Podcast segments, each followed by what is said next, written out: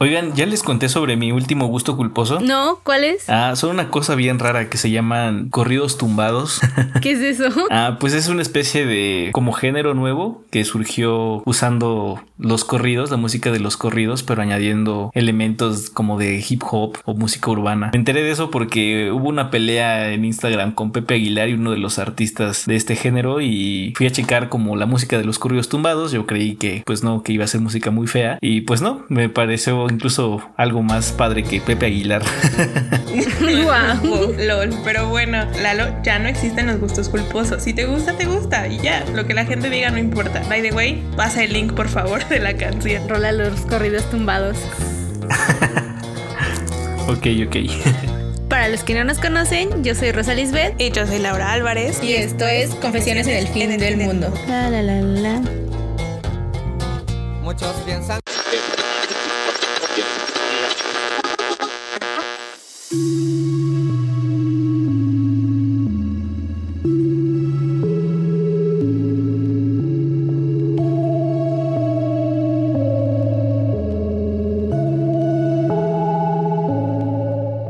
sobrevivientes, bienvenidos a un nuevo episodio de Confesiones en el fin del mundo.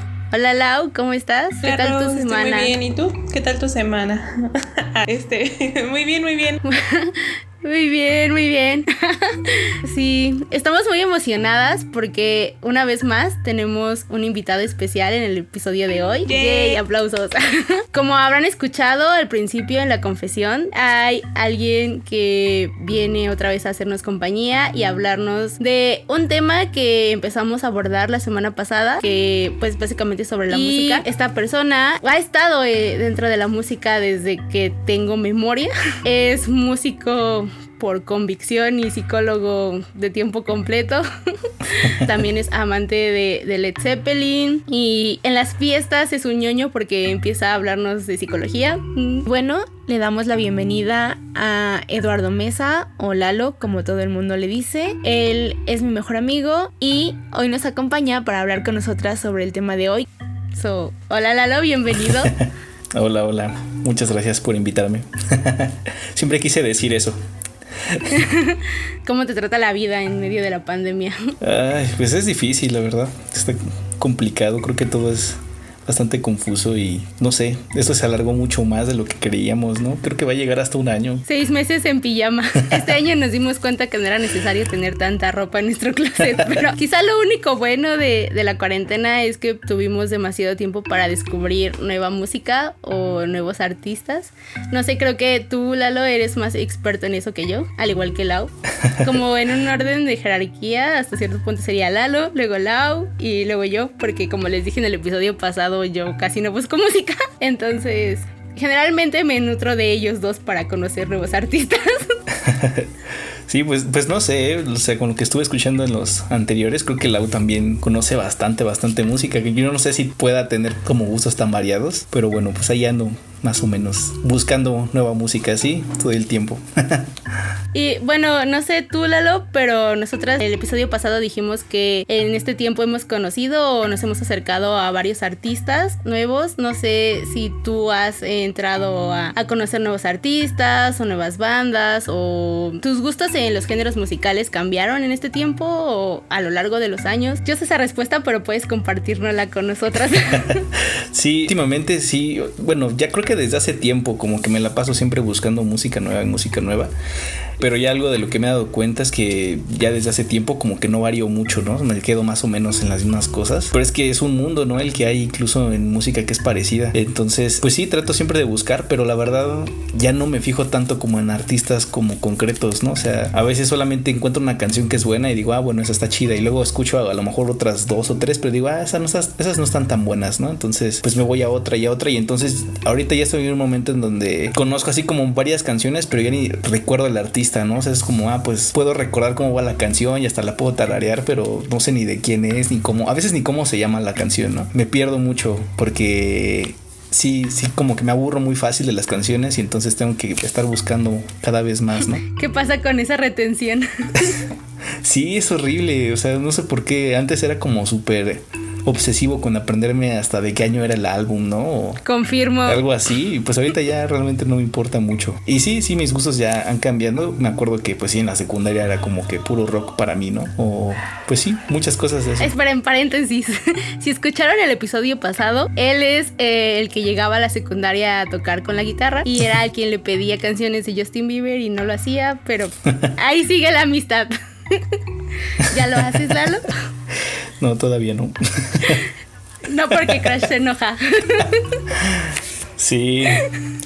Sí, eh, en esa época pues sí escuchaba mucho y, y, pues bueno, la verdad es que tampoco es que haya entrado a la música súper temprano, ¿no? O sea, eh, fue en la secundaria justo porque empecé a tocar un instrumento que me empecé a interesar por la música, porque pues creo que bueno, sí, le escuchaba a lo mejor, ¿no? De mi familia, escuchaba, mi papá escuchaba mucho pues Michael Jackson, por ejemplo, y a Kiss, y pues salsa y todo ese tipo de cosas, y mi mamá escuchaba mucho baladas como pues Camilo Sesto, este, Rafael, ¿no? Cosas así. Uh -huh. Y escuchaba, o sea, escuchaba la música, pero para mí era como, ah, pues algo más en la vida, ¿no?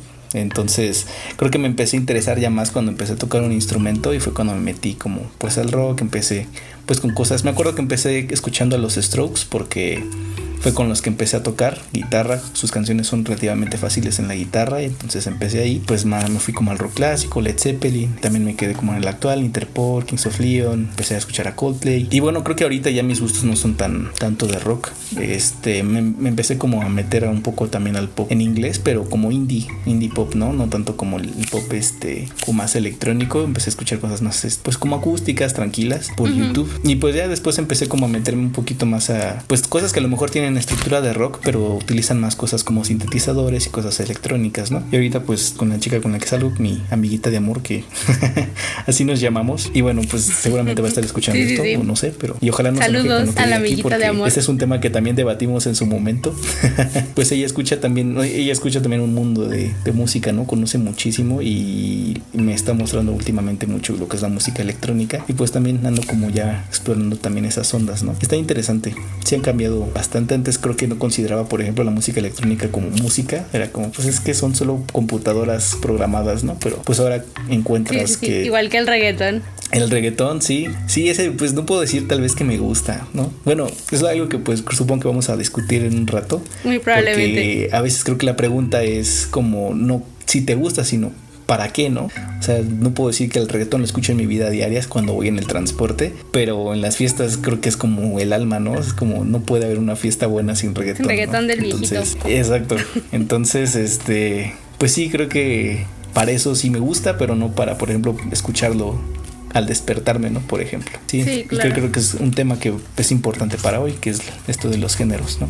Hay varias cosas que me llamaron la atención de lo que mencionas. O sea, uno es lo primero que, me, que hablaba sobre que, por ejemplo, actualmente ya no te dedicas a escuchar artistas, sino escuchas más canciones. Y eso a mí también me pasa a veces. O sea, no siempre, porque al menos, por ejemplo, en mi caso, cuando encuentro una canción así como que me obsesiona o, o siento yo que es muy buena, me meto a ver como al artista para ver si tiene como trabajos similares o demás. Y no sé, eso me ha... um, ¿Cómo decirlo? Ah, o sea, sí me ha ayudado a lo mejor como a ya no olvidar tan fácil a los artistas. Y también me gusta a mí mucho cuando estoy descubriendo artistas nuevos, como ya lo mencioné en el episodio pasado, revisar los álbumes.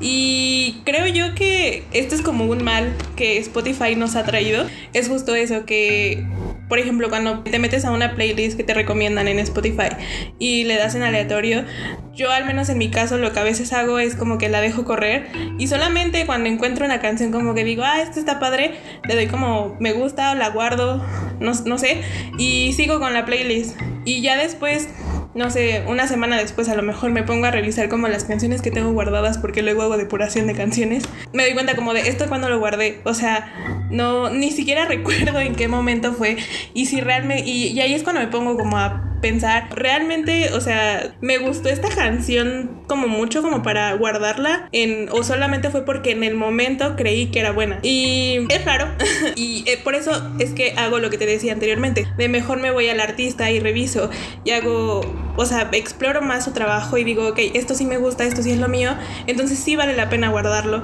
Y si no, pues simplemente es como de, pues gracias, la canción estaba chida, pero pues no, no, no es para mí. Y la otra que mencionabas era sobre cómo es que, pues de alguna u otra forma también tus papás influyeron en tus gustos musicales, o sea, en ciertas formas, porque a mí, en mi caso, mi mamá se influyó muchísimo en el tipo de música que me gusta. Por ejemplo, ella es muy fan de los Doors y yo no me declaro tan fan de los Doors como ella, pero sí me gusta bastante. Y también me gusta mucho, por ejemplo, a ella le gustan mucho los boleros y al principio, o sea, cuando era niña como que no lo disfrutaba tanto o no lo veía así como de, ah, estas canciones están bien, porque no las entendía realmente, ¿no? Ya fue hasta hace unos años en donde de repente como que empecé a anhelar esas canciones que de repente escuchaba, no sé, un domingo a las 5 de la tarde mientras platicaba con mi mamá o jugaba con mi mamá, yo qué sé, porque éramos de jugar juegos de mesa. Y, me, y entonces empecé a buscar esas canciones porque me transportan a esos momentos. Y creo que yo no podría como concebir, o más bien, no podría imaginar mi vida sin esas canciones ahora por todos esos buenos momentos que me traen. Entonces, al menos en mi caso, o sea, mi mamá se influyó mucho y también uno de mis tíos, porque antes uno de mis tíos vivía con, como con nosotros y él también ah, escuchaba como de todo tipo de música y creo que es por eso que soy más abierta ahora, o sea, porque me acuerdo, ¿no? Y de repente sí tengo como esas ganas de escuchar cosas que yo, mm, con las que crecí, o sea, música con las que crecí. Y creo que por eso es que tengo como un gusto musical más amplio o me abro un poco más a otros géneros. Porque, o sea, de verdad sí puedo pasar como de estar escuchando un bolero a, no sé, de repente algo más emo como My Chemical Romance o de repente pasar, no sé, a los Jonas Brothers, Miley Cyrus o, o sea, como cosas así, algo de K-pop o de RB. Es, es, es, por eso. Y no sé, siento que a veces no le... Mm, como que olvidamos que también ese tipo de cosas nos han moldeado. Como que sé que hay algunos a los que sí sus papás les han influido demasiado como en su vida para definir sus gustos musicales, pero también sé que hay otros a los que no.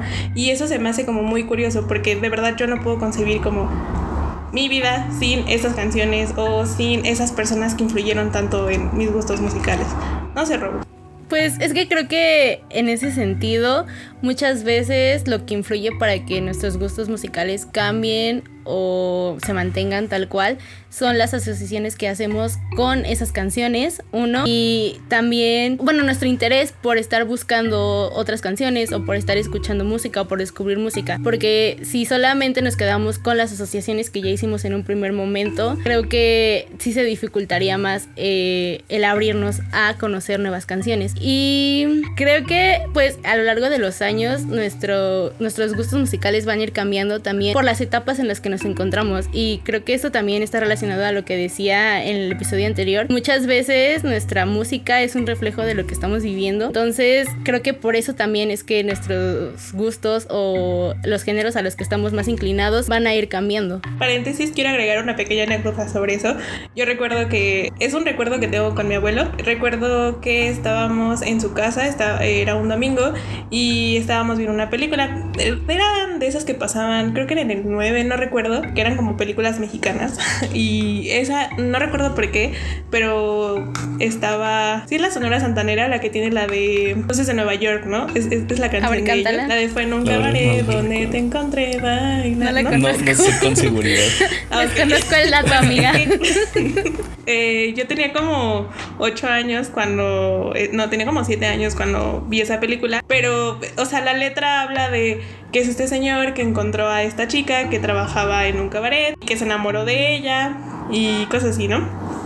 Pero yo, o sea, les digo, yo tenía como siete años y tengo muy marcado ese recuerdo porque es como de los más presentes que tengo con mi abuelo, porque, o sea, casi no conviví con él. Y me gusta mucho esa canción, o sea, es de mis canciones favoritas. O sea, si, si tú me dices como una canción de tu infancia, probablemente yo te voy a decir esa. Y es muy curioso porque no es como una canción que una niña, creo yo, diga que le guste. Y mi mamá cuando fue, tenía como 10 años, un día la escuché en la radio porque estaba pasando y le dije, ah, esa canción me gusta y se me quedó viendo como muy de, cómo que te gusta esa canción. o sea, justo por, por la letra, ¿no? Hasta, hasta ahora sigue siendo de mis canciones favoritas. sí, pues de hecho todo lo que están diciendo hace muchísimo sentido, incluso desde la parte de psicología, ¿no? O al menos también la que yo me estoy formando, que es el análisis de la conducta. Justo mucho de lo que ocurre para que algo pues sea agradable o incluso desagradable, por así decirlo, pues de una manera sencilla, es justo que este tipo de cosas que ocurren en nuestro alrededor se asocian con otras, ¿no? Entonces, pues sí, ahí, así es como seguramente muchos de los gustos se, se, van formando. O sea, ocurre algo como una canción, un libro, este, una, incluso la comida, ¿no? Sí, y ocurre eh, siempre en presencia de una situación o en presencia de algo pues particular. Y entonces pues sí ese ese algo ese esa canción ese libro o incluso la comida adquiere un valor eh, dependiendo de lo que estemos viviendo no entonces pues sí así es como seguramente se forman los gustos y va como tanto para bien como para mal no también puedes odiar algo por el hecho de que está asociado con otra cosa que pues no fue muy agradable es como los posts de Tumblr eh, hace muchos años en donde decía no de que, que dedicaban una canción y ahora lo odiaban o no podían escucharla sin recordar a la persona a la que la habían dedicado. Sí, e, exacto, exacto. O sea, esa canción la escuchas tantas veces pensando en una persona que de repente la canción por sí sola te evoca el recuerdo de la persona, ¿no? Y si eventualmente ocurre algo malo con la persona, entonces esa canción te recuerda también eso malo, ¿no? Que, que acaba de ocurrir. Entonces, eh, pues es como una especie de cadena, si lo quieren ver así, ¿no? Y es muy chistoso, ¿no? Es muy chistoso cómo los gustos se pueden moldear por cosas tan aparentemente sencillas, pero pues también muestra lo poderoso que es el aprendizaje. Y pues es interesante porque esto también pues termina nos termina diciendo que sí, los gustos musicales al final son subjetivos porque dependen de la historia de cada persona. Y bueno, y creo que esto también está, bueno, va de la mano con respecto a cómo estamos consumiendo la música o cómo estamos escuchando la música. Y creo que actualmente la manera en la que estamos consumiendo música es más por plataformas streaming como Spotify o Apple Music o YouTube o cosas así, que estar escuchándolas en la radio, por ejemplo, que era lo que tú hacías con tu abuelito. Y siento que de alguna u otra manera esto también ha influido en la forma en la que estamos consumiendo música y en la que estamos teniendo inclinación a uno u otro género, el que sea, porque como dices, Spotify nos, recomienda playlists según al contenido que tú ya le hayas dado like, e incluso YouTube, eh, supongo que Apple Music también, no lo he utilizado mucho, pero creo que va como muy, muy así sus algoritmos. Entonces, ¿ustedes creen que el Internet ha influido bastante en la forma en la que nosotros consumimos música y en ese sentido también ustedes cómo han percibido eso. Pues no sé, o sea, creo que en parte ya medio lo mencioné anteriormente, lo que estaba hablando, sobre el mal de Spotify, o sea, de cómo es que ah, ya no te fijas tanto en el artista, sino es más como, ah, esa canción me gusta y la guardas y de repente hasta se te olvida el nombre, ¿no? O sea, solamente ya ni le prestas atención.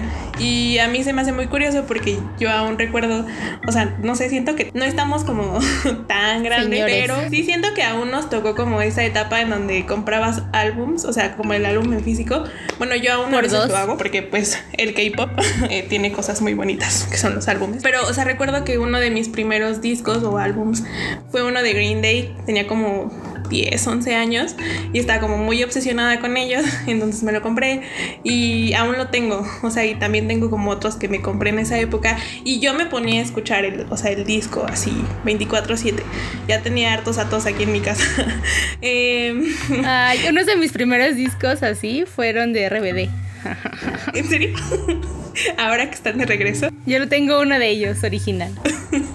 Y ahora, o sea, a pesar de que sí he llegado a comprar álbumes más recientemente, como les digo, porque K-pop, ya no escucho tanto así, o sea, ya es muy raro que yo ponga el disco y diga, ah, voy a poner a escuchar esto. No, no, no, o sea, ya casi todo es por Spotify. Y no sé, o sea, está padre el hecho de saber que tienes como la música al alcance de tu mano, porque pues literal está en tu teléfono, pero a la vez también creo que era como toda una experiencia el hecho de ponerte a lo mejor una tarde a escuchar todo un álbum así de corrido y, y no sé, aprenderte las canciones en ese momento o no se creaba como una atmósfera muy, muy bonita. También cuando era niña yo escuchaba mucho el radio, actualmente ya casi no lo hago y en el radio generalmente lo que escuchaba pues era eso, era música.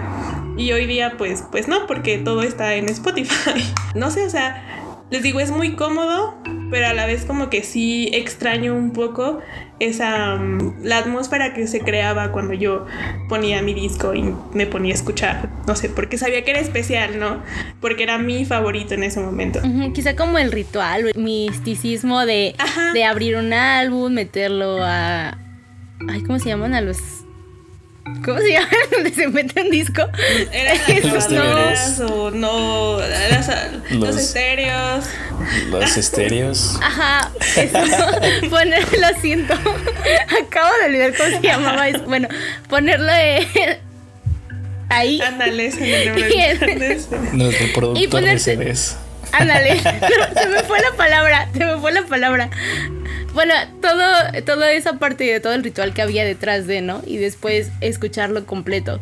Y, siento que por lo menos de, mi parte yo también antes escuchaba mucho música en la radio o con los discos que ya había comprado. Y generalmente así era como yo me aprendía los nombres de las canciones y todo eso. Porque, bueno, no sé, en la radio siempre al final de la, del bloque de cinco canciones que ponían decían los nombres de las canciones y los artistas, ¿no? Y ahora escucharlo, no sé, en Spotify o en YouTube y todo eso, lo hacemos como en una doble tarea, o sea, está como al fondo de todas nuestras actividades y estamos escuchando la música y todo, y como dicen tú y Lalo, no siempre nos ponemos a ver quién es el artista o qué canción es o qué género, y solamente decimos como de, ah, me gustó, le voy a dar like para que luego vuelva a salir. Pero luego cuando tratamos... Ajá, perdón, es que como la guardas ya, o sea, como que dices, ah, bueno, la voy a tener ahí, no es necesario aprenderme, pero cuando, por ejemplo, la escuchas en el radio, era como de, tengo que fijarme cuál es el nombre de esta canción para después yo buscar o saber quién es el artista. Y, o sea, porque sí tenías que fijarte que, ah, es la canción número 3, tengo que fijarme cuál es la canción número 3,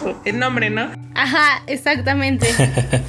sí. Y ahora es como de, ah, pues ya la tengo guardada y luego cuando alguien te pregunta, no sé, en la calle o en otro lado donde no tienes internet o acceso directo, como que nos cuesta trabajo el poder retomar el nombre de la canción, el nombre de la banda, o bueno, por lo menos a mí me pasa mucho de, ah, es como de, ay, esta banda que canta tal y yo empiezo a tararear porque realmente no recuerdo el nombre, no recuerdo el género, no recuerdo la banda ni nada de nada.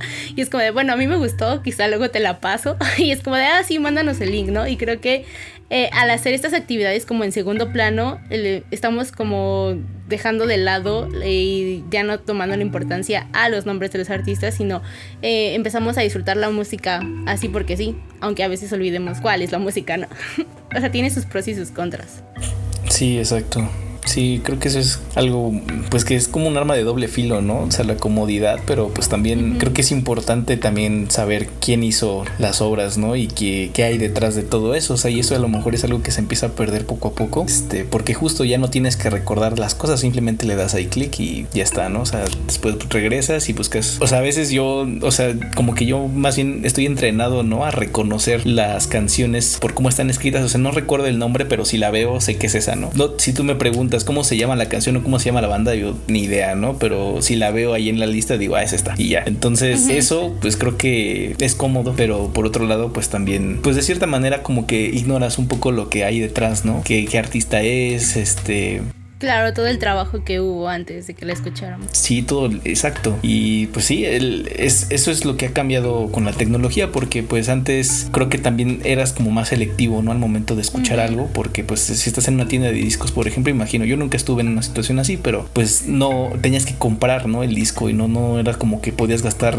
tu dinero en cualquier cosa, ¿no? No tenías mucho dinero y entonces, a ver, pues con cuál me arriesgo, ¿no? Prácticamente. Claro. Y ahorita pues no, realmente todo lo escuchas así como, ah, pues a ver esto y a ver esto y a ver esto y, pues no, eso eh, de nuevo es cómodo, pero pues ya hay un mar de opciones que tú tienes y en todo ese mar, o sea, eh, te pierdes entre, entre todas las cosas que hay, ¿no? Es como que si antes a lo mejor tenías disponibles a 10 artistas, ahorita ya tienes a 100 o a 1000 en un género, pues solamente el alcance de pues dar un clic, ¿no? Entonces, eso hace que se te olvide, ¿no? ¿Qué es lo que lo que estás escuchando? Porque de tantas personas que están haciendo eso, es como una más la que tú estás escuchando, ¿no? Entonces, le restas de cierta manera importancia, yo creo, al tener tantas opciones, pero sí, es cómodo, pero pues peligroso porque empiezas a perder a lo mejor lo importante que también es una obra, ¿no? No solamente es lo que suena, sino lo que hay detrás, el significado, el contexto, etcétera. Sí, Y creo que es importante esto que mencionas, sobre todo porque también cuando empezó todo el boom de las plataformas streaming y todo eso, muchos artistas dejaron de tener el reconocimiento o dejaron de ser pagados por su trabajo y simplemente lo bajábamos. Creo que ahorita también en Spotify hay como dos o tres playlists que hablan como de esas que bajábamos en Ares o que las pasábamos por Bluetooth. Realmente eran de esas canciones que conseguíamos gratis sin necesidad de estar pagando por la música que estamos escuchando. Y de alguna u otra manera eso también pues afecta a los artistas porque pues finalmente ellos viven de eso, de, de, su música.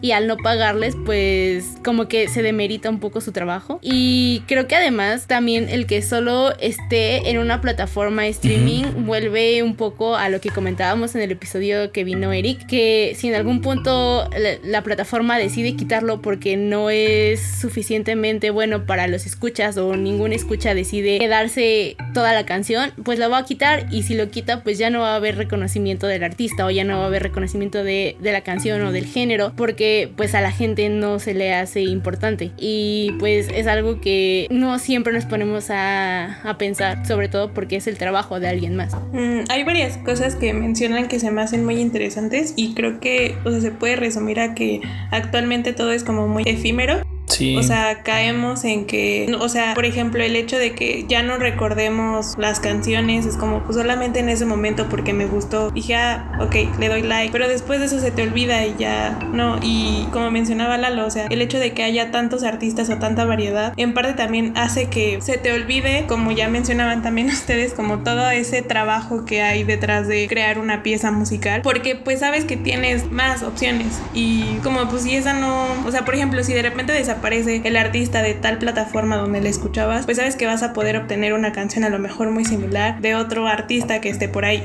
Y, o un cover. o un cover. Es, es muy triste, o sea, que también hemos llegado a eso, pero también creo que, o sea, ha sido como problema de nosotros como consumidores que no hemos sido como responsables con eh, nuestra forma de consumo para realmente como detenerse y apreciar el trabajo que están realizando estos um, músicos. No sé, por eso creo que es bueno de repente como también ver qué otros qué otras canciones o revisar al artista y no sé, aprender de ellos. Bueno, es algo que yo sí he tratado de hacer últimamente porque pues me empecé a sentir un poco mal justo por, por lo mismo y porque voy a meter al K-pop otra vez en esto. Pero algo que también tiene mucho el K-pop es que, por ejemplo, cada cierto tiempo, uh, lo voy a poner así, un artista occidental generalmente se tarda que un año, un año y medio, dos años a lo mucho en sacar un álbum nuevo, ¿no? Y entre tanto trata de sacar a lo mejor una o dos canciones. Pero en el K-pop hay grupos que pueden tener o pueden sacar hasta tres álbums completos en un año. O sea, la, la, la rapidez eh, con la que sacan material también hace como que se te olvide muy rápido el anterior álbum. Y es interesante como el trabajo que hay detrás de ellos, a toda la industria que hay detrás de ello, pero también siento que eso es algo que poco a poco muchos artistas occidentales también están empezando a copiar. O sea, el hecho de sacar como material muy rápido, porque si no lo hacen de esa forma, entonces el público ya no les va a prestar la atención necesaria como para ellos seguir siendo relevantes. Y ahí sí ya no sé de quién es la culpa, si de la industria o de nosotros. Creo que es un poco de ambos. pero de nuevo, o sea, vamos a eso. Y del capitalismo. Maldito capitalismo. o sea, vamos a lo mismo, ¿no? A que no se aprecia el trabajo que hay detrás de todas esas personas que están involucradas en la creación de una canción, por ejemplo, o sea, de una simple canción. Ya no hablo de un álbum entero, de crear el concepto, de la producción, todo eso. Y pues las plataformas como Spotify o como Apple Music también, como ya decíamos, son culpables de ello, ¿no? O sea, porque si tú no sacas música nueva en un periodo pues, corto de, de, tiempo, te van dejando como hasta lo último, ¿no?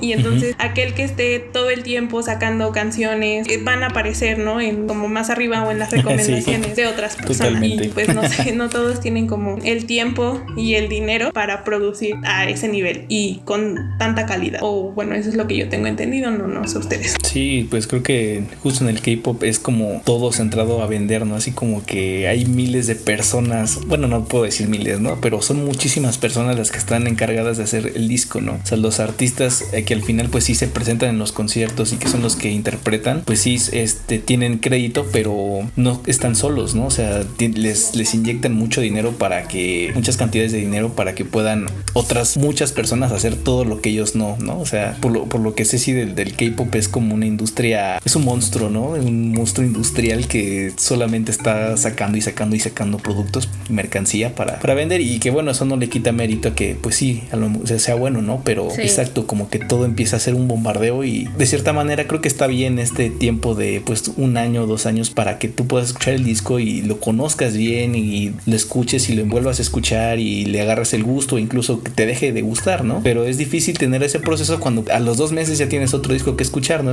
Es creo que pues difícil y hace que todo se complique y empiece como a, a estar este efecto de no darle el tiempo a las cosas, ¿no? Como que, no sé, no sé cómo explicarlo, pero pues le quita un poquito a lo, lo rico que es disfrutar una canción muchas veces, saber que no hay algo, no hay nada. O sea, como que no, dejas que brille la obra por sí sola, o sea, porque ya sabes que en unos 3, 4 meses de seguro ese mismo artista o grupo va a sacar una canción o un nuevo álbum y, te vas a olvidar o una colaboración. O una colaboración exactamente. Y hay algo que a mí me gustaría como también no sé si, si ustedes saben que ah, recientemente los grupos que han roto como los récords de streaming de videos musicales 24 horas han sido prácticamente dos grupos de K-pop. Uno es BTS y el otro es Blackpink. Y eso a mí la verdad se me hace muy tonto. O sea como el hecho de que hagan como estas fiestas de streaming así le llaman entre las fans porque yo siento que quemas la canción muy rápido. El hecho de que todo, porque real, o sea, se juntan para hacer eh, streaming de este video musical con el simple objetivo de juntar vistas. Y yo entiendo que como fan, o sea, sí quieres apoyar a tu grupo porque el hecho de que tengas vistas en YouTube hace que promocionen más ese video, ¿no? Para otras personas y que entonces llegue así a más gente.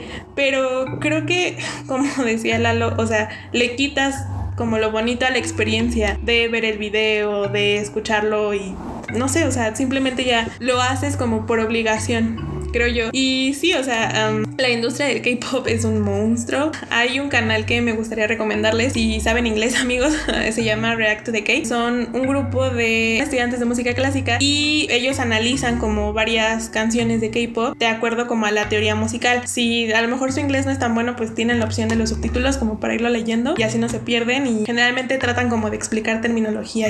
Pero, o sea, sacó esta colación porque eh, recién, no, hace como unos 3, 4 meses tuvieron una entrevista con un productor, no, con un letrista. No recuerdo qué es, pero el chiste es que este sujeto ha creado varias canciones para varios grupos este, muy famosos eh, dentro del K-pop y trabaja principalmente con una empresa que se llama SM Entertainment, es una de las más grandes del K-pop y, o sea, ahí como que explican un poco cómo es el proceso, ¿no? De crear una canción para un grupo de K-pop y todas las personas que están involucradas, ya sea en la composición de la, o sea, como de la pista o de la letra y ya después como la postproducción y de, y de todo eso.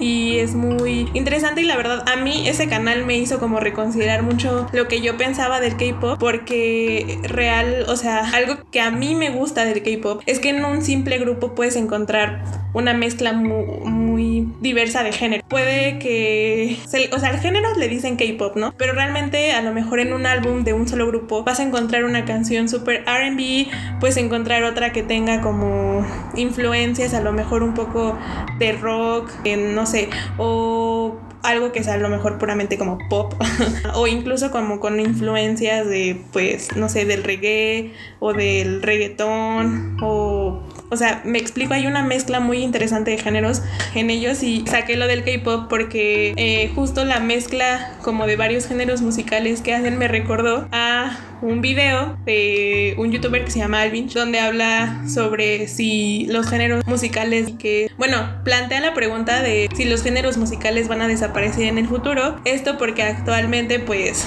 no sé, eh, hay muchos artistas que ya no se quedan como en un solo género, o sea, como antes, no sé, si tú tocabas rock, solamente vas a tocar rock y de ahí, o sea, no, no te sales, ¿no? Sino que a lo mejor ahora lo combinan con elementos del rap o, no sé, le meten un poco de electrónica o hacen una combinación que ya es más complicado como... Mm, categorizarlos en un solo género. Y se me hizo muy interesante como la propuesta de Alvinch en el sentido de que ya no, ya no van a existir géneros, sino más bien, también mencionaba como cosas de las playlists, ¿no? O sea, de que actualmente nosotros hacemos playlists dependiendo del momento ajá, del momento del estado de ánimo en el que nos encontremos. Y esto aunado a lo que ya les decía, como esta combinación de géneros musicales, pues en teoría va a ser que ya no existan, o sea, que se queden en solamente, no sé, en las playlists para tal momento y, la, y cada canción ahora va a tener como una mezcla extraña ahí de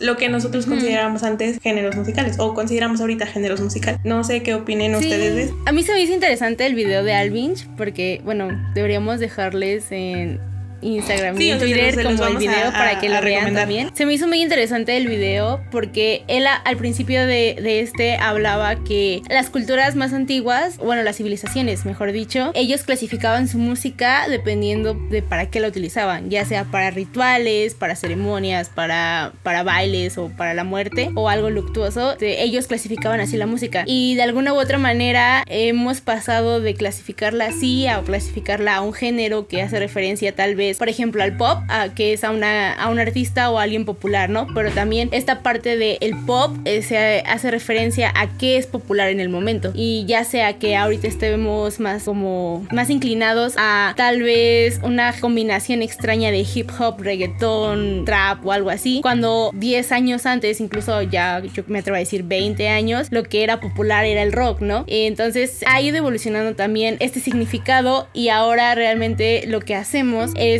que volvimos otra vez como al origen, ¿no? Que creamos playlists a partir de diferentes músicas, pero para un específico objetivo, ¿no? Ya sea que para hacer el quehacer o para, para la peda o para cuando estás en depresión o para, no sé, para decir, güey, no, todos esos nombres que tenemos de playlist, pero finalmente tienen un objetivo, ¿no? Que, que creo que está muy aunado a lo que decía Alvin, ¿no? Que antes se utilizaba la música o se clasificaba de cierta manera según el uso que se le daba. Y a mí se me hace muy interesante porque si lo pensamos de esa manera, en algún punto sí podría desaparecer los géneros musicales, sobre todo porque ya no puedes clasificar a un artista en un solo género, porque creo que como decíamos, que ahorita por cómo está la situación, la industria musical y lo rápido que es la vida de que tienes que estar sacando contenido si no ya no eres relevante en redes sociales o en el ámbito musical, tienes esa necesidad, ¿no? De estar combinando, de estar experimentando, de estar sacando música ya sea de rock con jazz o con reggaetón, no sé, o sea, estar experimentando lo más posible para seguir siendo tema, ¿no? Para seguir en boca de todos, ya sea por si les gustó, ya sea si no les gustó o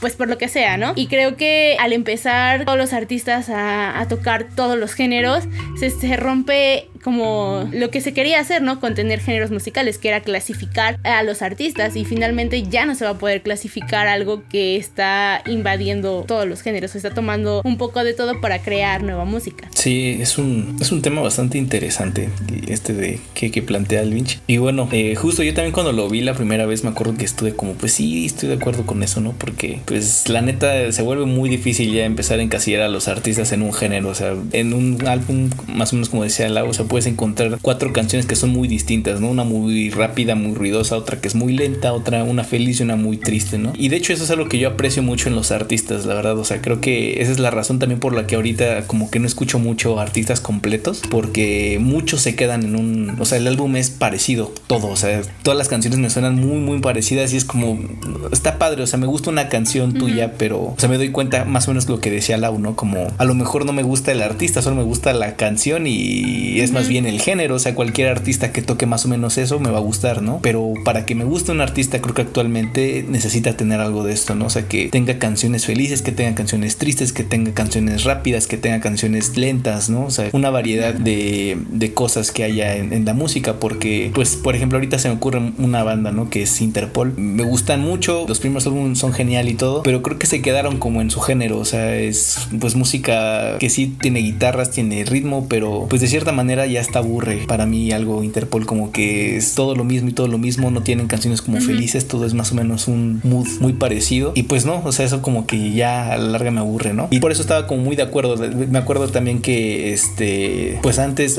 bueno, en general siempre como que la idea de los géneros nunca me ha gustado mucho, ¿no? Porque ni siquiera sé cómo distinguirlos bien a veces cuando escuchaba Nirvana, ¿no? Y me decían, ah, es que eso no es rock, eso es grunge. Y así como, bueno, pues tiene guitarras y tiene batería y tiene bajo y un cuate que canta, porque eso no es rock, ¿no? O a veces no distingo entre la salsa y la cumbia, ¿no? Es como, pero pues me suena muy parecido, se usa para las fiestas. Este, ahorita ya más o menos tengo como una distinción este, más establecida entre pues el grunge y el rock y la cumbia y la salsa, ¿no? Ya más o menos identifico, pero cuando se empieza a complejizar todo y empiezan a ver como más etiquetas y más etiquetas que, o sea, alguien lo, lo sí, ¿no? Que lo, ya, exacto, lo lleva al absurdo y que hace el chiste de que pues el metal parece que tiene más géneros que notas porque pues usan casi siempre lo mismo. Este, pues sí, ahí se empieza como a complejizar y de repente si te preguntan qué música te gusta, pues no sé, ¿no? O sea, de hecho creo que uno dice más artistas que géneros eh, particulares. Entonces, pues es como, bueno, pues a mí me gusta, no sé, Led Zeppelin, ¿no? Y lo que suene como a Led Zeppelin o lo que suene como a los Strokes o a los Kings of Leon, eso más o menos me gusta. ¿no? sé qué género es, no sé, no me preguntes, pero lo que está relacionado a eso me gusta, ¿no? Y estaba muy de acuerdo la primera vez que lo vi, pero pues justo, pues mi amiguita de amor es una persona que le gusta muchísimo los, la música, o sea, ella va a muchos conciertos y festivales, este, y conoce muchísima música, este, en español y en inglés, ¿no? Y ella me dijo, no, pues es que no, eso, eso no puede ser, ¿no? O sea, los géneros jamás van a desaparecer porque es un registro de lo que hay en la cultura. Y entonces como que me, me dio un punto de vista distinto, ¿no? Me lo giró porque creo que Alvin, y de hecho él lo dice, o sea, volví a ver el video y él habla mucho en términos de los géneros eh, utilizados de manera comercial, o sea, para vender la música. Se catalogaron los géneros para que hubiera esto de las tiendas, que haya divisiones y sepas qué es lo que te gusta. Y también las estaciones de radio empezaron a tener, pues, em, empezaron a emitir canciones que estaban dentro de un género o dentro de otro, ¿no? Y menciona como el ejemplo del guitarrista que era demasiado jazz para hacer rock, pero demasiado rock para hacer jazz. Entonces ahí empezó a complicarse y los artistas empezaron a, verse presionados por esto, a tratar de hacer música que se encasillara dentro de un género y que pues vendiera, ¿no? Porque pues así es como se estaba manejando la industria. Sin embargo, creo que ese es un punto de vista de los géneros y otro punto es también el, el, punto de vista que es este, no tanto de cómo se hace la música, sino cómo eh, se consume también y cómo se registra, exacto, cómo se hace un registro de las cosas que se hacen. Y bueno, cuando me, quise meter como un poquito más este tema y me puse a investigar sobre qué es lo que es un género, ¿no? Porque pues creo que eso es como a lo, mejor en lo que uno tiene que empezar uno, a qué nos estamos refiriendo con género musical y me encontré cosas muy interesantes, ¿no? O sea que pues eso es muy, muy, muy reciente, no tiene, o sea, prácticamente el siglo pasado se empezó a hacer la clasificación de los géneros. Eh, justamente había como esta clasificación antes, ¿no? De por su función, por su instrumentación y por este, ahí no recuerdo la otra clasificación, pero por la función es más o menos lo que decían, como que los, los grandes géneros eran como de incidental, que era pues para ambientar programas de radio, etcétera, etcétera, ¿no? Eh, música, sí, exacto, exacto, como música eh, cinematográfica para las películas, música, este, pues no sé, religiosa, ¿no? Para, para ciertos rituales. Otra de las clasificaciones era como su instrumentación, si instrumental o vocal, y como que la más grande era esta de música que es como clásica o culta, entre comillas, eh, la música folclórica y la música es, eh, popular. Entonces, o, ajá, sí, popular. Entonces, la clásica, o sea, la música antes, antes del, me parece antes del siglo XIX, pues era como esas tres clasificaciones grandes, ¿no? O sea, los que tenían dinero y los que tenían como un estatus social alto podían acceder a la música clásica, la música culta, ¿no? Había otra música, este, que era la folclórica, que es la que se transmite de generación en generación, los cánticos como en África, en América Latina, en las comunidades indígenas, y después surgió como este otro que es la música popular, que era cuando pues empezó a, abaratarse la venta de instrumentos y entonces casi cualquier persona, o bueno, no cualquiera, pero digamos la clase media, ¿no? Podía comprar instrumentos y aprender a hacer canciones y hacer canciones, ¿no? Esa es la que ahorita estamos clasificando, por lo que entiendo, como rock, pop, jazz, etcétera. Eh, ya no es la música clásica, pero tampoco es la música folclórica. Entonces, pues sí, y esto de las clasificaciones ya como etiquetas fue justamente por una cuestión comercial. Entonces, lo que a mí me dijo Blanca, que es esta mi amiguita de amores, pues no, o sea, los géneros no pueden desaparecer porque no es algo que, que ocurra solamente porque sea para vender, sino también como un registro histórico. Me mencionó un, un género que es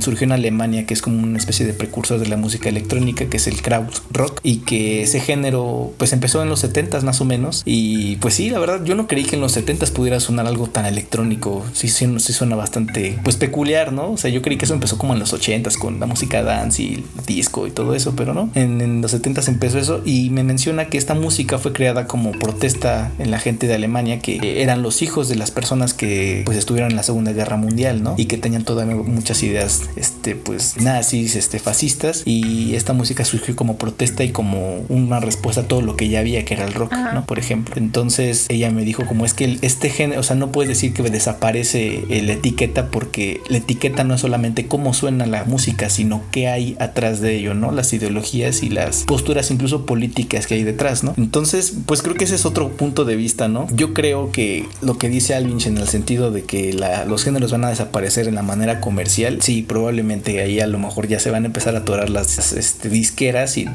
los distribuidores de música, pero por otro lado creo que tal cual los géneros como registro es difícil porque eso no es algo que haga las industrias, sino que es algo que hacen los mismos artistas, etiquetan su música porque dicen, no, es que mi música ah, tiene este mensaje y e incluso los fans, ¿no? Los fans son los que también hacen el registro de lo que está ocurriendo. Entonces, eh, pues bueno, la verdad yo no sé muy bien cómo va a acabar porque además está la distinción de estilo musical, ¿no? Que es al parecer lo que confundimos con géneros. Como les había dicho, al parecer los géneros es más bien como el sonido, no, bueno, no más bien como esta cuestión más con, de contexto, ¿no? De la música clásica que era como para la gente con dinero, la música folclórica y la música popular. Lo que empezamos a ver como géneros, más bien creo que académicamente se conoce como estilo musical, jazz, rock, etcétera. Entonces los estilos musicales son todo eso y tú puedes tener entonces una canción que es pues popular o folclórica, pero que tiene estilos distintos, ¿no? Entonces hay como una hay, un, hay una línea muy muy delgada entre los estilos y los géneros y que pues no sé, yo, creo que Alvin lo trató todo como para no meternos todo este ruido, ¿no? De ah, la historia y, todo, todo el rollo que hay dentro de porque él hace finalmente divulgación, pero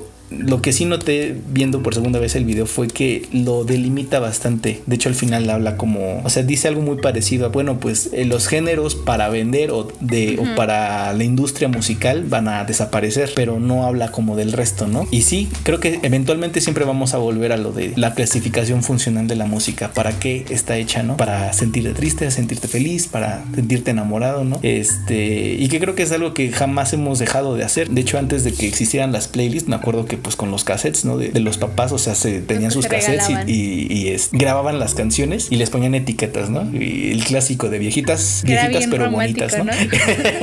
Entonces, eh, creo que eso es, algo, eso es algo que jamás vamos a dejar de hacer, pero creo que va a terminar todo esto de la música con los estilos musicales, pero los géneros tal vez sí, desde este punto de vista histórico y de registro, tal vez no desaparezcan, quién sabe. creo que va más por el ámbito comercial, porque va a haber un punto en el que ya no se va a poder clasificar a un artista solo en un género. Pero así como lo dices o como lo acabas de explicar, de la forma histórica, no creo que entonces se pueda desaparecer. Y creo que mencionaste algo muy importante, que es la delgada línea que existe entre el estilo musical y el género, porque entonces en ese sentido creo que la gran mayoría, me atrevo a decir, nos confundimos con eso y si no somos expertos en música o si no tenemos conocimiento de eso, bagaje al respecto, podemos seguir clasificándolo de una manera y quizá no es que sea incorrecto, sino que es la forma en la que nosotros aprendimos a distinguirlo, sobre todo por la forma en la que nos lo estaban vendiendo. Entonces tal vez es como, no sé si sea un error, o sea, es algo que sucedió, porque iba avanzando conforme la música iba saliendo y las industrias iban también creciendo. Sí, quién sabe si era, tampoco diría que es un error, ¿no? Pero es que creo que justo la, cuestión es ver qué estamos entendiendo por género musical, ¿no? O desde qué punto le estamos viendo. Ya voy a hablar. sí, perdón. Ya, monopolicé demasiado esto también. No, no, no, no, es que había ruido, entonces era como de, mm, no puedo hablar ahorita. No, no lo había visto como desde la perspectiva que tú mencionaste y, o sea, concuerdo mucho. Creo que tal vez hay como confusión en los conceptos que utilizamos y también en la forma en cómo lo vemos. Y yo en un principio, o sea, al igual que tú, había concordado mucho con Alvinch. O sea, se me sigue haciendo muy interesante lo que plantea en su video. Pero ya después de eso como que me puse a, la segunda vez que lo vi, como a reflexionar y yo tampoco creo que desaparezcan. O sea, a lo mejor en el sentido comercial, pues sí. Pero también creo que voy a retomar un poco a esto, a que al menos desde mi experiencia, como les mencionaba al inicio, la forma en cómo yo escucho música o lo que yo escucho más bien ha sido influenciado por otras personas, por lo que escuchaba de niña. Y creo yo que eso va a seguir pasando. O sea, así como, a, no sé, mi tío o mi mamá eh, me, me introdujeron a ciertos géneros o artistas que tocaban cierta clase, cierto estilo de música, puede que eso pase a lo mejor, no sé, que de repente si yo llego a tener hijos, pues yo les muestre la música que a mí me gusta y que obviamente pues no sé, como de generación en generación se va a ir pasando ese gusto hacia ciertos... Eh, artistas o hacia ciertos estilos musicales y no sé, o sea, a mí me puso a pensar como tal vez esa, alguno de ellos va a decir como de a mí me gustó tanto esto que quiero replicarlo y lo va a seguir haciendo. Entonces no, no creo que vaya a desaparecer, o sea, puede que va a aparecer alguien en un futuro que si quiero hacer algo muy similar a lo que hicieron, por ejemplo, los virus. No sé si eso sea posible, pero ¿no? Que, que replique música muy similar a la que ellos crearon en su momento. Entonces así como tal que, no sé, se pierda el género, no creo pero pues sí, la forma en cómo se nos vende, e, eso sí, o sea, sí creo posible, ¿no? De que ahora los, no sé, las, las empresas de música van a tener que pensar en una forma diferente de vender a tal artista, porque entonces también ahí va a retomar como mucho la importancia del nombre del artista, o sea, para que sea reconocido. Y eso de nuevo siento que se va a ver muy difícil por cómo es que escuchamos música, ¿no? O sea, porque ya no le prestas tanta atención. Entonces va a estar interesante, o sea, aún no me imagino cómo es que se va a empezar a vender a esos artistas. Obviamente las redes sociales van a ser un pilar muy importante para ello. Eh, el problema aquí va a estar en qué tanto, no sé, qué tanta publicidad van a tener que utilizar para venderte a ese artista. Y no sé, o sea, a la vez también está padre que haya como esta mezcla entre tantos estilos musicales, porque como mencionabas tú, Lalo, o sea, hacen más interesante a un artista y hace que te aburra menos. Entonces, eh... No sé, yo tengo un poco de conflicto con eso. ¿Por qué?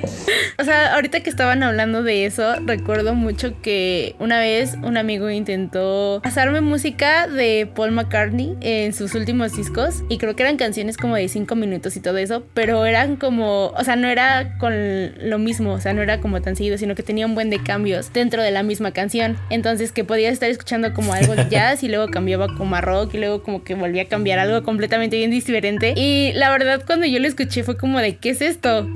o sea, no estoy escuchando una canción, estoy escuchando, no sé, como tres canciones en una misma y a mí me generaba mucho conflicto porque lo que yo le decía a mi amigo era que pues es que una bueno por lo menos para mí o para que me guste así bien bien y que pueda volverle a escuchar varias veces tiene que ser completa o sea tiene que generar una narrativa con la misma música o con los mismos acordes y que yo estoy esperando que el estribillo vuelva a regresar y de repente me lo cambien a completamente diferente y es como de ¿qué es esto?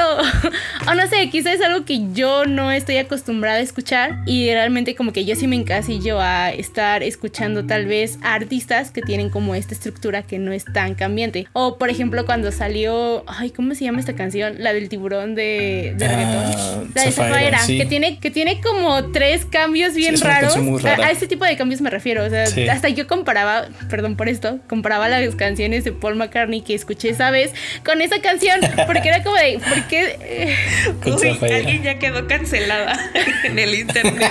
Probablemente sí, perdón por eso, pero o sea, no me refiero como al mismo nivel de música, sino que a los mismos cambios técnicos que están haciendo dentro de la canción. Y realmente a mí sí, me saca mucho de onda porque creo que lo que podrían hacer o lo que bien podrían hacer es tener tres canciones diferentes y crear tres narrativas distintas, no ponerlas todo en una misma canción. Es lo que a mí me causaba mucho conflicto con ese tipo de canciones. Es que hay formas de hacer eso. No es como que en una canción te van a poner 20 mil estilos ahí, o sea, no, no, no, porque son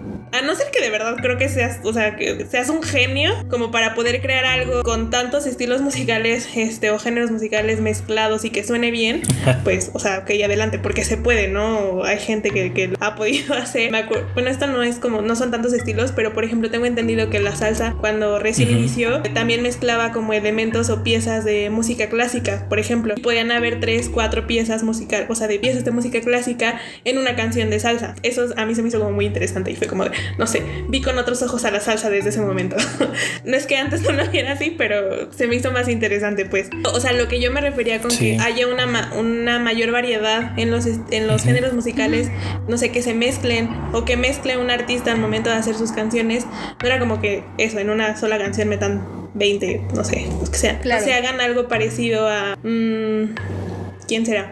es que en este momento solamente se me ocurre Break Me the Horizon, no sé si lo conocen, es una banda que en su momento tocaba que metalcore, o sea, con eso inició y actualmente a mí se me hace que traen una propuesta muy interesante porque le están metiendo como muchos sintetizadores y están creando una mezcla muy interesante que ya no, o sea, eso para mí ya no tienen género, sino es como es que eso es música de Break Me the Horizon, o sea, e, eso es Break Me the Horizon. Por ejemplo, en, no sé, en el K-Pop otra vez puede a lo mejor haber una mezcla de RB con un poco de, no sé, de rock. Hay una canción de un grupo que se llama Super M. ¿Cuál fue? Ah, se es, no es Tiger Inside. Ah, una antes, no recuerdo cómo se, cómo se llama.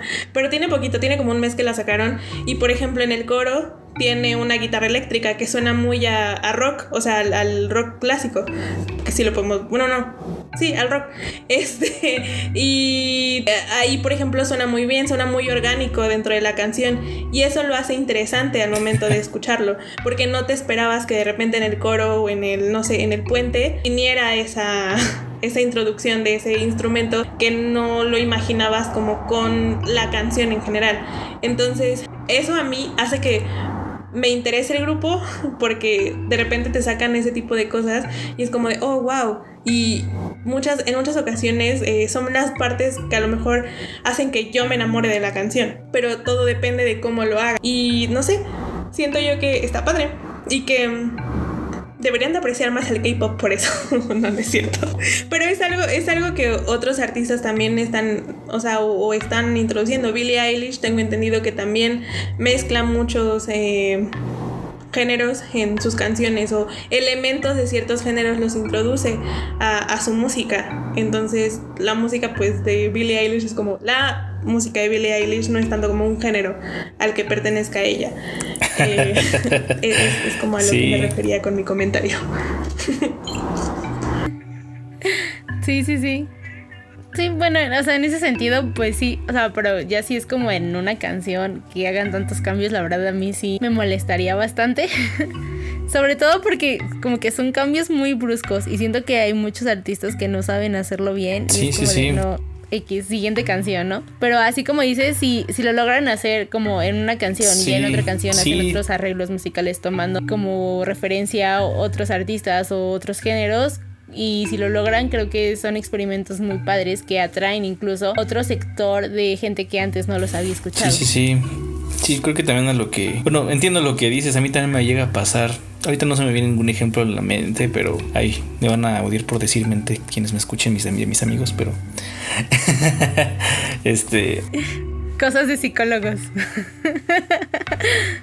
Sí, bueno, eh, pero sí, sí entiendo. También me ha pasado que escucho cambios muy raros y que es como mm, que eso como que no quedaba, ¿no? Ajá. Este, sí, pero igual creo que yo también a lo que me refería era como, eh, ajá, justo, no tanto como en una canción, sino que haya canciones distintas en un, un álbum, ¿no? O sea, que que no sea todas las canciones como una versión casi distinta del anterior y del anterior y del anterior. Que no sea un álbum de cigarettes after sex. Ándale, sí, o como como DXX, ¿no? Por ejemplo, también a veces son, o sea, está chido, Solo para que conste pero, sí me gustan.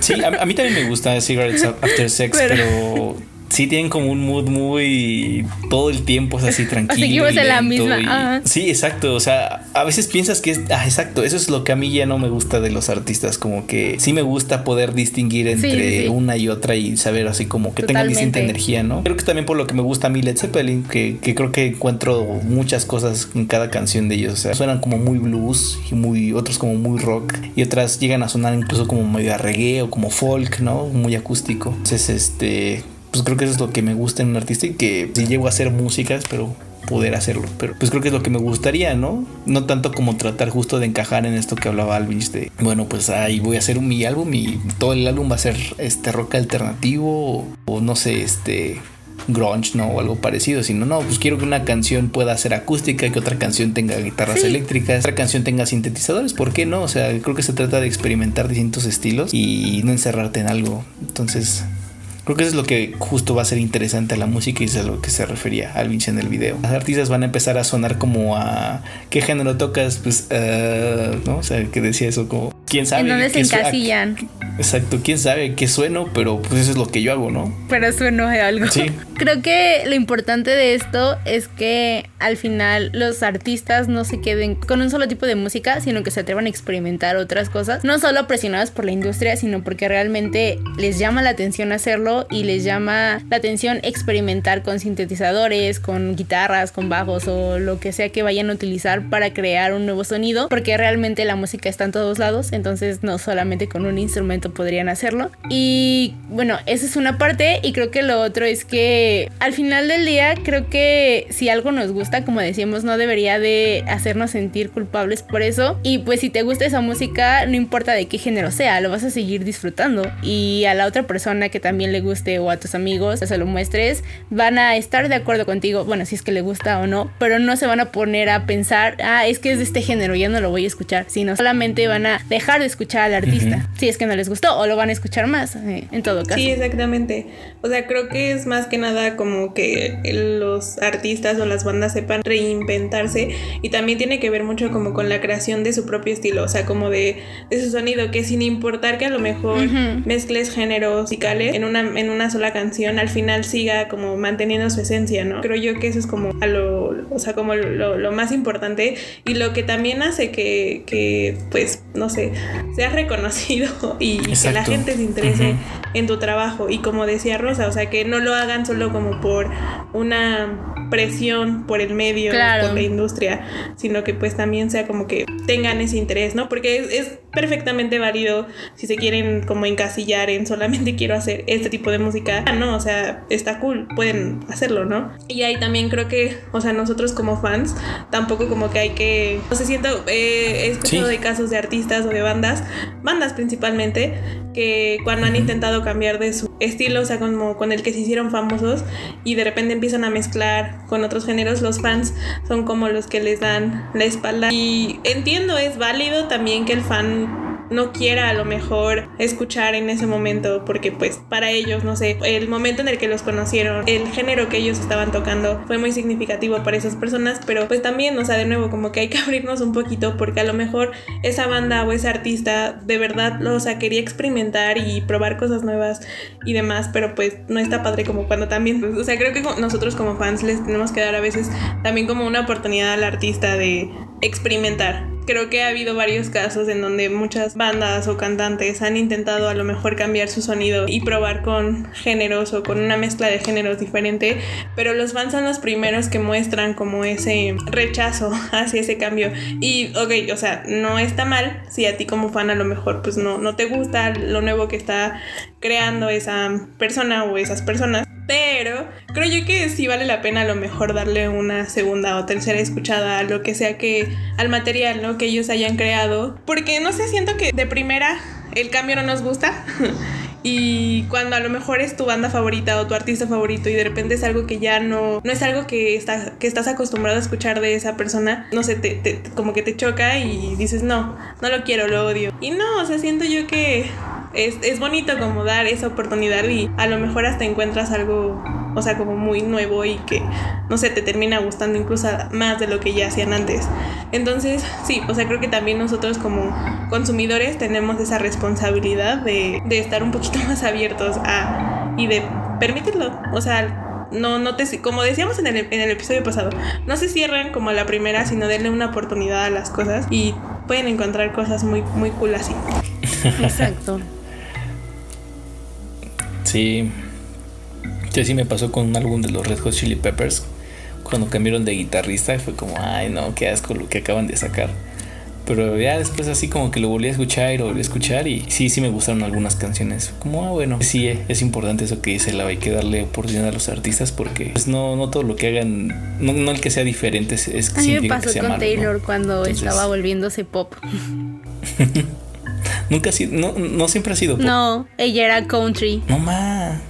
Órale. Eran 100% country. Deberías escucharlos, son muy buenos. Cuando, bueno, empezó a hacerse pop con, bueno, quizá con Speak No un poco, pero ya cuando entró totalmente fue con Red, bueno, la era Red. Y ya después en 1989 fue como 100% pop otra vez. Y fue como de, ay, no sé si me estás gustando o, o qué.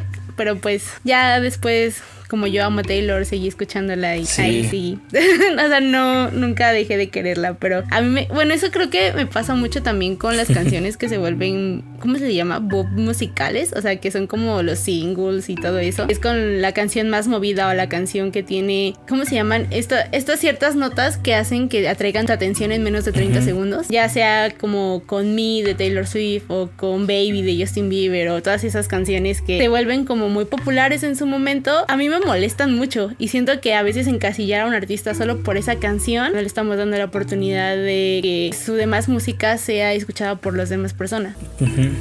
Sí, exacto. Sí, a mí también me molestan algo los sencillos, como que...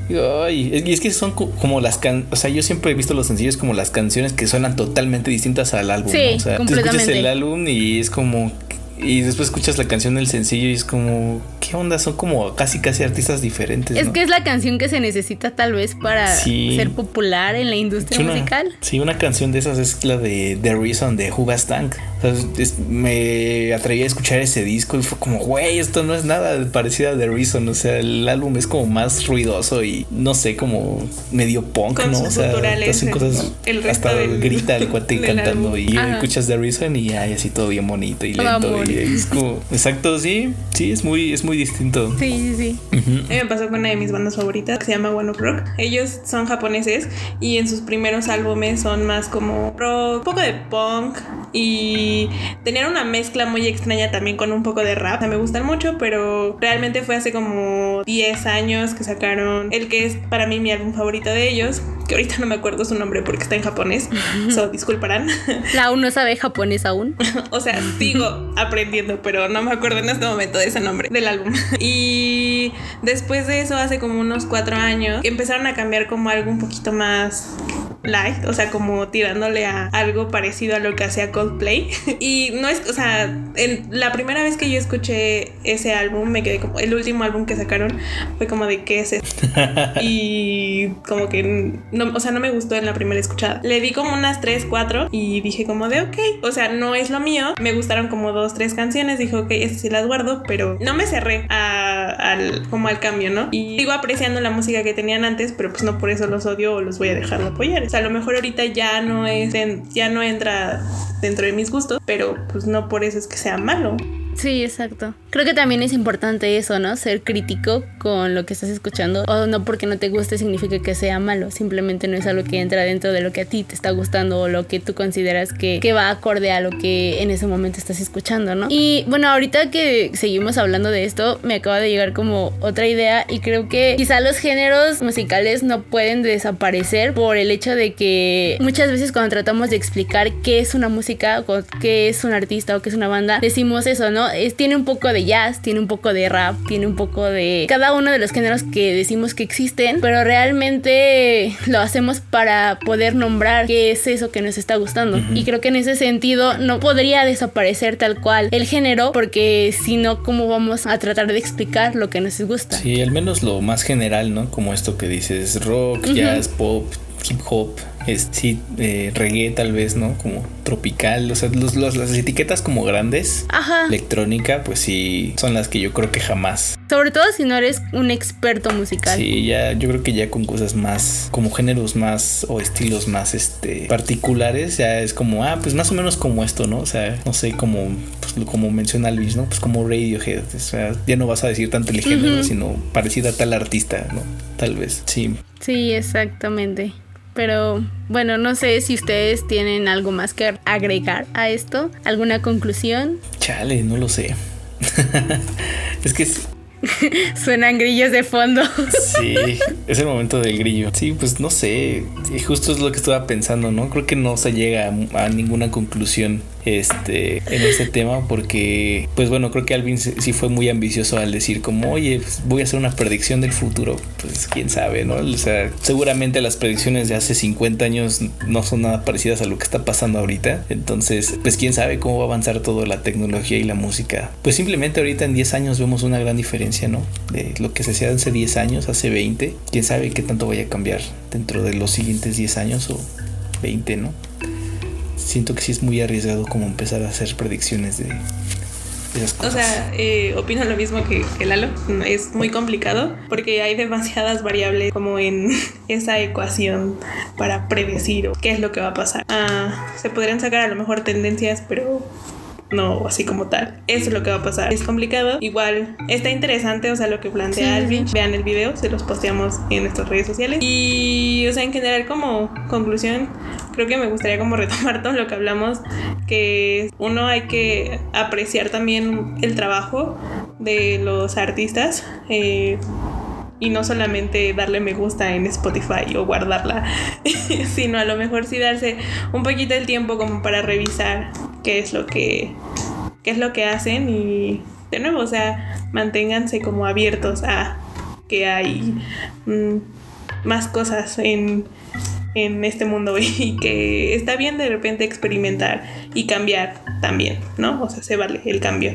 Claro. Y, y ya. Sobre todo porque nuestros gustos musicales siempre van a cambiar a lo largo de los años y del tiempo y de las vivencias que estemos teniendo en ese momento. Porque, como decía antes, creo que se lo asociamos a algo y si algún artista que antes nos gustaba mucho no, no está en el mismo mood que tú, probablemente lo vayas a cambiar para escuchar algo que se adecue más a eso, ¿no? Y de alguna u otra manera el internet también nos da esas posibilidades de explorar y conocer más artistas que solo los que nos podrían enseñar en la radio o en los lugares en donde antes se escuchaba música o donde comprábamos música. Y bueno, como decían, en cuanto a los géneros musicales, sí es un tema muy complejo y aunque nosotros tal vez solo esbozamos un poco de lo que creemos, sería muy complicado darle un cierre total al tema porque todavía falta mucho por explorar tanto en la música como tal cual en el tópico de un género musical y nosotros en realidad no somos tan expertos en el tema. Bueno, eh, creo que eso ha sido todo por hoy amigos. Eh, espero que les haya gustado el episodio de hoy.